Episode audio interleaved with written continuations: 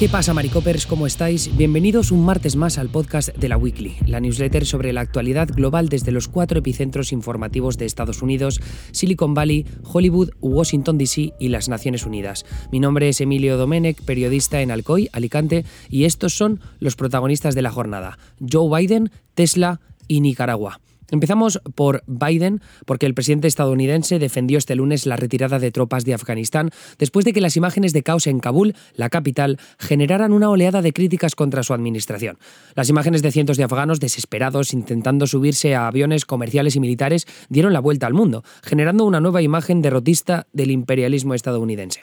Biden argumentó que no podía exigirle a las tropas de Estados Unidos luchar en una guerra que los mismos afganos no estaban dispuestos a luchar por sí mismos.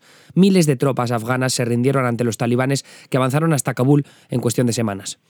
Les dimos todas las herramientas que necesitaban, dijo Biden. Les pagamos los salarios, ofrecimos mantenimiento de sus aviones, les dimos todas las oportunidades posibles para determinar su propio futuro. Lo que no podíamos proveer es el propósito de luchar por ese futuro. Biden admitió que la ofensiva talibán reconquistó provincias enteras mucho antes de lo previsto por el Pentágono, apresurando así la evacuación de personal estadounidense y de civiles afganos, y desatando así las imágenes caóticas del domingo y del lunes que Biden pasó poco tiempo intentando defender o justificar. En cambio, Biden sí repitió de forma constante que Estados Unidos no podía permitirse alargar una guerra cuyo objetivo inicial era la guerra contra el terrorismo, no la construcción de una nación democrática o la lucha contra la insurgencia talibán y que apoyar al gobierno y al ejército afganos tras tantos años de inversión de recursos estaba lejos de justificar una presencia perpetua de tropas estadounidenses en el país. Los líderes políticos de Afganistán se rindieron y huyeron del país, dijo Biden. Si acaso los acontecimientos de la última semana refuerzan que acabar con la intervención militar de Estados Unidos en Afganistán ahora fue la decisión correcta.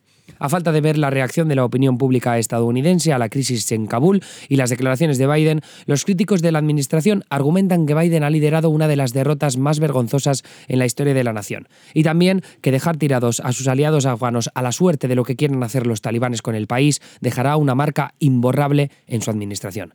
Poco ayuda el cinismo del Departamento de Estado al pedir a los talibanes que formen un gobierno inclusivo y representativo.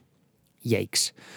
Vamos ahora con Tesla, porque la Administración Nacional de Seguridad del Tráfico en las Carreteras de Estados Unidos anunció el inicio de una investigación sobre la influencia de Autopilot, el sistema de conducción asistida de Tesla, tras casi una docena de accidentes específicamente 11 choques que se han producido en los últimos siete años y en los cuales solo hubo una víctima mortal en total. ¿Qué es Autopilot? Bueno, pues es un sistema avanzado de asistencia al conductor, o ADAS, en el que el vehículo mantiene su velocidad y el carril centrado cuando está activado. Con el HADAS activo, el conductor todavía tiene responsabilidad principal en la identificación de obstáculos en la carretera o maniobras adversas de vehículos vecinos. Tesla lleva años siendo criticada por nombrar el sistema de una manera potencialmente engañosa, pues no es lo mismo piloto automático, autopilot, que conducción asistida. Elon Musk y sus seguidores defienden que hay una persecución contra la compañía desde hace años y que autopilot es en realidad más seguro que si un humano humano tuviera el control absoluto del vehículo. Tras el anuncio, las acciones de Tesla cerraron la jornada cayendo más de un 4%.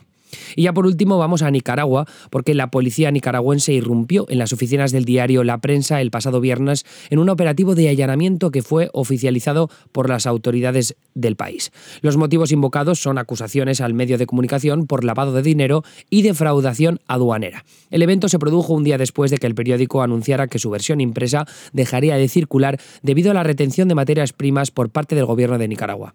Abro comillas, el papel que teníamos en bodega se terminó y tomamos la decisión. Al no tener la materia prima, tuvimos que cancelar la impresión de la prensa y del Hoy, que es otro periódico, declaró Juan Lorenzo Olman, secretario general de la Junta de Directiva de la Prensa y del periódico Hoy.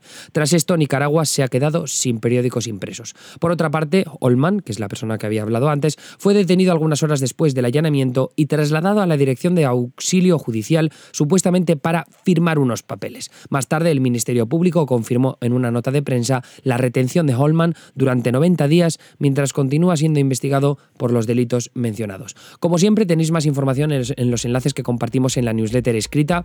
También podéis complementar la información sobre Afganistán en el stream que hicimos este pasado lunes por la noche, que dura hora y media, y también seguimos en directo las declaraciones de Biden que hemos analizado en este podcast. Eh, creo que ayuda bastante para conocer un poco la situación y más acerca del contexto y de lo que podemos esperar de los próximos días. Me escucháis de nuevo mañana miércoles en este podcast de la Weekly Premium. Muchas gracias por vuestro apoyo.